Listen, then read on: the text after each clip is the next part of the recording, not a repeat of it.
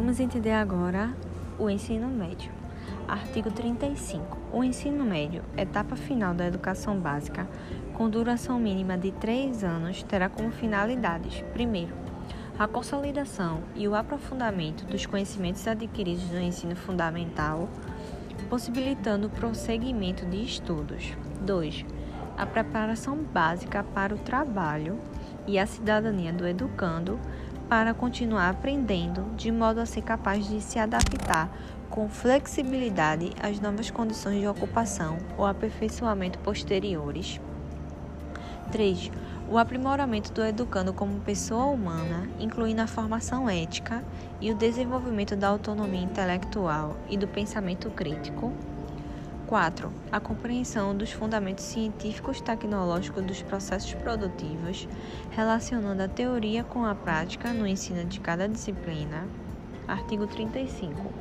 A Base Nacional Comum Curricular, BNCC, definirá direitos e objetivos de aprendizagem do ensino médio, conforme diretrizes do Conselho Nacional de Educação nas seguintes áreas do conhecimento 1. Linguagens e suas tecnologias. 2. Matemática e suas tecnologias. 3. Ciências da natureza e suas tecnologias. 4. Ciências humanas e sociais aplicadas. A parte diversificada dos currículos de que trata o capítulo 26 definirá em cada sistema de ensino e deverá estar harmonizada à Base Nacional Comum Curricular e ser articulada a partir do contexto histórico, econômico, social, ambiental e cultural. A Base Nacional Comum Curricular, referente ao ensino médio, incluirá obrigatoriamente estudos e práticas de educação física, arte, sociologia e filosofia. O ensino de língua portuguesa e da matemática será obrigatório nos três anos do ensino médio, assegurado às comunidades indígenas também a utilização das respectivas línguas maternas. Os currículos do ensino médio incluirão obrigatoriamente o estudo da língua inglesa e poderão ofertar outras línguas estrangeiras, em caráter optativo, preferencialmente o espanhol, de acordo com a disponibilidade de oferta locais e horários definidos pelos sistemas de ensino. A carga horária destinada ao cumprimento da Base Nacional Comum Curricular não deverá ser superior a 800 horas do total da carga horária de ensino médio, de acordo com a definição dos sistemas de ensino. A União estabelecerá os padrões de desempenho esperados para o ensino médio, que serão referências nos processos nacionais de avaliação a partir da Base Nacional Comum Curricular. Os currículos do ensino médio deverão considerar a formação integral do aluno, de maneira a adotar um trabalho voltado para a construção de seu projeto de vida e para sua formação nos aspectos físicos, cognitivos e socioemocionais. Os conteúdos, as metodologias e as formas de avaliação processual e formativa serão organizados nas redes de ensino por meio de atividades teóricas e práticas, provas orais e escritas, seminários, projetos e atividades online, de tal forma que ao final do ensino médio o educando demonstre, primeiro, domínio dos princípios científicos e tecnológicos que presidem a produção moderna, 2. Conhecimento das formas contemporâneas de linguagem, Artigo 36. O currículo do ensino médio será composto pela Base Nacional Comum Curricular e por itinerários formativos, que deverão ser organizados por meio da oferta de diferentes arranjos curriculares, conforme a relevância para o contexto local e a possibilidade dos sistemas de ensino, a saber que 1. Um, linguagens e suas tecnologias, matemática e suas tecnologias, ciência da natureza e suas tecnologias, ciências humanas e sociais aplicadas, formação técnica e profissional. A organização das áreas de que trata o capítulo e das respectivas competências e habilidades deverá será feita de acordo com os critérios estabelecidos em cada sistema de ensino.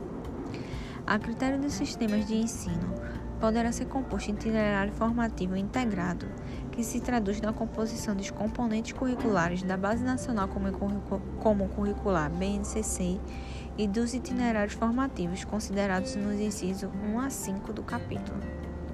Os sistemas de ensino, mediante disponibilidade de vagas na rede, possibilitarão ao aluno concluinte do ensino médio cursar mais um itinerário formativo de que trata o capítulo.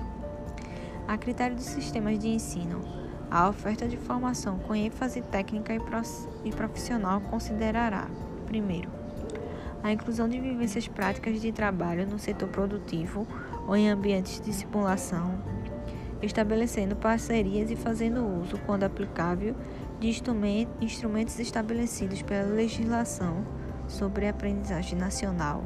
2. A possibilidade de concessão de certificados intermediários de qualificação para o trabalho, quando a formação for estruturada e organizada em etapas com terminalidade. A oferta de formações experimentais relacionadas ao, ao inciso 5 do capítulo em áreas que não constem do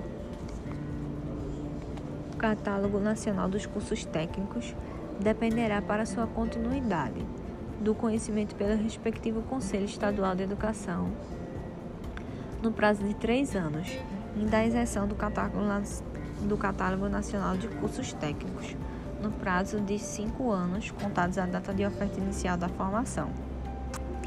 A oferta de formação técnica e profissional, a que se refere o inciso 5 do capítulo, realizada na própria instituição ou em parceria com outras instituições, deverá ser aprovada previamente pelo Conselho Estadual de Educação, homologada pela Secretaria Estadual de Educação e certificada pelos sistemas de ensino.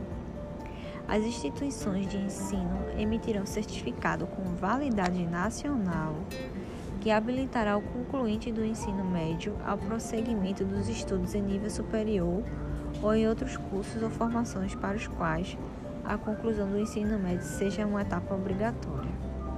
Além das formas de organização previstas no artigo 23, o ensino médio poderá ser organizado em módulos e adotar o sistema de créditos com terminalidade específica.